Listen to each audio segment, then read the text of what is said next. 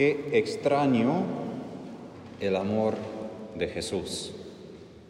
Si pensamos en los símbolos de amor, si no fuéramos cristianos, probablemente no pensaríamos en el crucifijo como símbolo de amor. Para nosotros hoy es demasiado común mirar al crucifijo y pensar en el amor de Jesús. Por los primeros cristianos, por los apóstoles, el crucifijo fue el lugar de más tortura, sufrimiento y pena posible. Y ahí Jesús quería revelar su amor no solo por los suyos que vivían en su tiempo, pero también por cada uno de nosotros.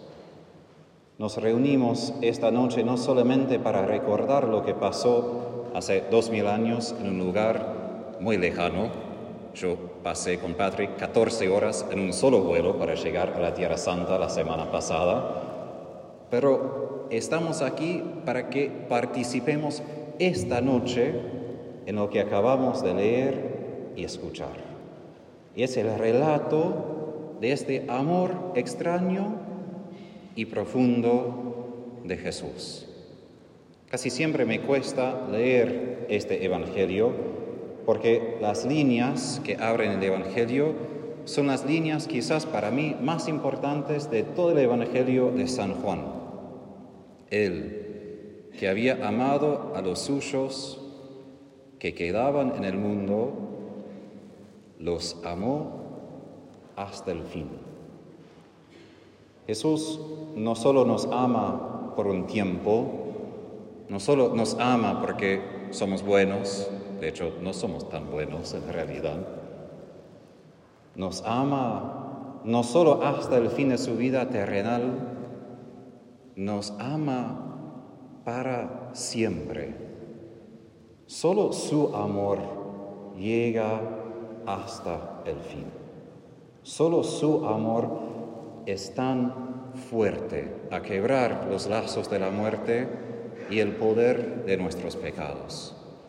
Él nos amó hasta el fin de su vida, cuando expiró en el crucifijo. Pero también en griego la palabra hasta el fin quiere decir hasta la plenitud, el culmen de amor. Es un amor que ni podemos imaginar y mejor que porque el amor no es tanto algo que tenemos que imaginar o pensar, es algo que tenemos que recibir, experimentar, guardar y compartir. Es una realidad vivida, no solo meditada. Y hasta el fin, es decir, hasta que cumplió por completo ese plan de Dios Padre, que involucra su muerte en la cruz, involucra tanto sufrimiento. Empiezo así, porque demasiadas veces hablamos del amor de Dios. Dios nos ama. Y hasta recuerdo que mi papá, de una manera extraña, se enojaba cuando la gente decía, pero Dios te ama. No porque no, porque no es verdad, sino porque se dice como que, bueno, Dios te ama y el cielo es azul y vivimos en Argentina. No, Decir que Jesús nos ama hasta el fin es una cosa que en toda la eternidad nunca vamos a entender. Nunca vamos a abarcar y decir, así, ah, entendí, ahora voy a pensar en otra cosa porque ya entendí todo el misterio. Es una cosa que en el cielo vamos a contemplar. Pero en esta noche vemos de manifiesto qué quiere decir esto, porque una cosa es que Dios es amor a escondidas. Otra cosa es que Dios revela ese amor. Porque por nosotros, si no entendemos su amor, si no experimentamos su amor, no nos importa si Él es amor, pero no me llega. Lo que celebramos es su amor llega a todos, hasta el pecador peor. Ya me imagino que tenemos los pensamientos, pero Padre, no conoces mis pecados, no conoces mi pasado. Yo diría, no importa, porque comparado con este amor de Jesús, todos nuestros pecados, aún los más grandes, son granos de arena comparado con el océano. Y lo que hoy celebramos es justamente ese encuentro entre nosotros y este Jesús. Y no solo recordando, sino todos nosotros somos como Simón Pedro hoy. Tenemos un encuentro con Jesús y Él quiere elevar nuestros pies. Ahora, en nuestra casa recién yo tenía el proyecto de pintar toda la casa. No lo hice yo, pero yo pedí que otros trabajadores vengan. Pero cuando lijaban las paredes, ahora dejó un polvo bárbaro por todo el suelo. Entonces, cuando me levanto a la noche y ando al baño, mis pies son muy sucios y a la mañana necesito bañarme a los pies al menos porque son muy feos. Es buena imagen para mí imaginar ¿cómo serían los pies de los apóstoles? Porque a veces tenemos imágenes como en los episodios del Chosen, los apóstoles muy limpios, tienen todos sus dientes. No, los apóstoles no tenían lugar para bañarse, eran hombres que probablemente no tenían todos sus dientes y sus pies, probablemente muy feos, muy sucios. Y eso da imagen de Jesús, que hoy se humilla en como una parábola a mostrar lo que hace en el crucifijo, lo que va a hacer mañana cuando muere en la cruz. Lo que Jesús hace y la razón que Pedro rehúsa que Jesús se acerque tanto que Jesús no está haciendo una tarea simplemente de ser amable y generoso. Ni los apóstoles harían eso entre sí, porque solo los esclavos y los esclavos paganos porque de hecho ni los esclavos judíos harían esto de lavar los pies. Solo esclavos paganos podrían hacer esto. Era un gesto de tanto asco, digamos, y es lo que Jesús quiere hacer. No tiene que hacer. Ayer alguien me comentó desde Estados Unidos, alguien que dijo, no, Dios no solo nos ama, tiene que amarnos. No, no es que Dios tiene que amarme. Jesús elige amarme. Y aquí una cosa que dice Juan. Jesús, sabiendo que el Padre había puesto todo en sus manos y que Él había venido a Dios, volvía a Dios, se levantó de la mesa, se sacó el manto y tomando una toalla se la ató a la cintura. En otras palabras, Jesús en ese momento entiende que es Dios. No se le escapa que Él puede cambiar la situación. No se le escapa que Él podría cambiar todo y decir, no quiero morir por estas personas tan tontas que caen siempre en el pecado, porque no quiero sufrir y no es mi culpa ni es lo que merezco yo. Él no tiene que morir, tiene todo el poder a hacer otra cosa. Por eso repito la palabra, es un amor extraño, no raro, no malo, pero extraño porque va mucho más allá de nuestro amor humano. Porque ¿quién de nosotros, teniendo la capacidad de evitar sufrimiento, decimos, mira, che, en vez de tener un día muy lindo, lleno de consuelos y placer, elijo ser azotado, flagelado y morir en un crucifijo? Por eso es un amor extraño. Es una locura. Y eso eligió Jesús. ¿Por qué? Porque mira a mí, mira a cada uno de ustedes y dice, valen más ustedes que todo lo que voy a sufrir. Sus rostros, sus corazones, sus almas son de más valor. Y Él elige sufrir todo esto libremente, con gozo y alegría, porque mira con amor a nuestros ojos, a nuestros rostros. No es fácil encontrarnos con este Jesús, porque es mucho más fácil encerrarnos en la vergüenza como Pedro y decir, no, no, no, no puedes hacer esto, Jesús, gracias por ser generoso, pero soy un asco, déjame a mí limpiarme y hacerme un poco mejor, debo yo ocuparme de eso. Pero eso es una mentira porque nosotros no podemos limpiarnos. Solo Jesús puede entrar en esos lugares feos, difíciles, donde sentimos más vergüenza y más culpa, y nos pide mirar a Él. Dejar de mirar a nosotros mismos lo que hemos hecho, dejar de mirar a nuestras culpas y mirar a su rostro, a levantar la cabeza, a encontrarnos con Él, un amor más grande y más potente que mi pecado y el pecado de todos. Esto es nuestro desafío. Madre Teresa una vez dijo, hay que creer más en el amor de Jesús que en nuestros pecados. A veces es mucho más fácil porque sentimos nuestros pecados, sentimos nuestros fracasos y no tenemos que tener fe para creer en esto. Pero sí exige fe, creer que encuentro en Jesús que me ama y elige amarme. Y ahí encontramos una libertad extraña, porque Dios liberó a los israelitas de Egipto para entrar a la tierra prometida y vivir en libertad.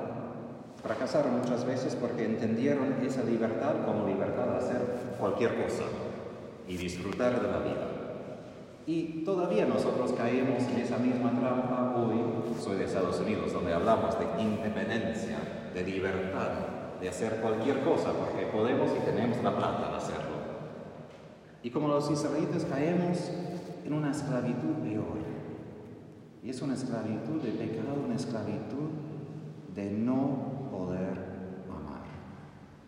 Y lo que Jesús invita a nosotros hoy es entrar en su pasión, entrar en su Pascua, entrar en este amor, participar en este amor.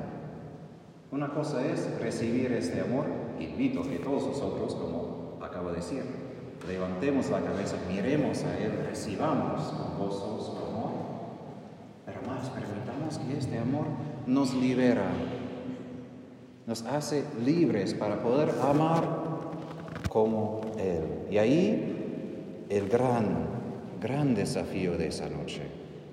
Porque si solo nosotros miramos a Jesús de lejos y decimos, ah, qué bien Jesús, que somos como hinchas en un estadio de, de, fútbol y decimos, ah, qué bien que Messi hizo un gol, qué bien que Jesús hizo esto, gracias a Dios, no entendemos el misterio. Porque no somos salvados solo mirar, somos salvados en participar, en libremente elegir vivir como Jesús, como Él nos pide, lavar los pies de los demás. Y ahí la pregunta, ¿de verdad queremos vivir así? Mi respuesta honesta es no, no siempre.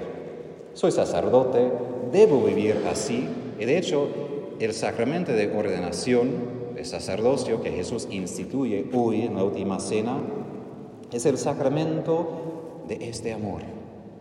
Un amor que debe existir en corazones de varones, de hombres que se dedican a su servicio para mostrar en su vida, en sus gestos, que este amor no es una idea abstracta, no es simplemente una idea, es una realidad de carne y de hueso. Y gracias a Dios que Jesús instituyó ese sacramento de sacerdocio. Porque necesitamos tocar esta carne, necesitamos escuchar su voz, necesitamos experimentar la cercanía de Jesús en personas vivas y no simplemente a través de palabras y nuestra imaginación. Y por eso Él no solo dejó a sí mismo la Eucaristía, dejó sacerdotes. Y como dice San Juan María Vianney, la esencia del sacerdocio es el amor del corazón de Jesús. Y mi privilegio, mi deber es ser el primero como Simón Pedro en ser lavado, en ser limpio y después de lavar los pies de los demás. Pero todos nosotros tenemos esa obligación también, porque Jesús nos hace capaces de amar así, no solo por mandarnos a decir, ah, tienen que vivir de una manera muy santa y los voy a exigir que se esfuercen mucho Él nos hace participar de ese amor porque nos dejó su carne, su corazón en el sacramento del altar. No tenemos que buscar dónde existe este amor. Ya tenemos la respuesta. Y Jesús de hecho se quejó a Santa Faustina en el diario que muchos de nosotros buscamos ese amor en muchos lugares. Solo hay que escuchar las canciones en la radio que hablan de amor de varias maneras. Yo siempre menciono que siendo de Texas, siempre menciono mi estado, no puedo pasar un minuto sin hablar de mi estado, pero siempre hay canciones sobre amor, amor perdido, encontrado. Pero nosotros no tenemos que llorar, ni buscar, ni esforzarnos. Tenemos el amor más grande del mundo aquí. Pero si somos honestos muchas veces, no lo entendemos. No damos cuenta de la grandeza de este sacramento. Y eso manifiesta a veces en la falta de venir a visitar a Jesús, falta de rezar, falta de venir a misa y no he hecho culpas. Pero si podríamos poner oculares a ver la realidad espiritual de lo que está en el Santísimo, creo que ninguno de nosotros quisiéramos salir esta noche de este templo, de este templo. Porque esa realidad es lo que todos queremos lo más. Y recibiendo ese sacramento somos fortalecidos para que nuestro, no tanto quiero amar como Jesús, porque es un amor extraño, es una libertad extraña, pero cuando decimos amén, sí a Jesús en la Santa Comunión, Él llena nuestros corazones con este amor. Para que no solo los sacerdotes tengamos ese amor en nuestros corazones, sino todo su pueblo, todos ustedes, todos somos llamados a vivir y participar de este amor en este mundo tan sucio. Y ahí el desafío y reto que dejo por ustedes. Sí, el mundo es un asco, es como los pies de los apóstoles. Tiene mucho polvo, hay mucha oscuridad en el mundo. Pero en vez de quejarnos y podemos hacer y criticar a todos los demás que podemos criticar, hay la pregunta. Si queremos redimir este mundo como Jesús, si queremos limpiar este mundo como Jesús, podemos, pero exige nuestro sí, exige nuestra participación en ese sacramento para amar Jesús nos ama. Y no comenzamos amando a los políticos que viven en otro lugar, en la ciudad. Empezamos en nuestras casas, con nuestros amigos.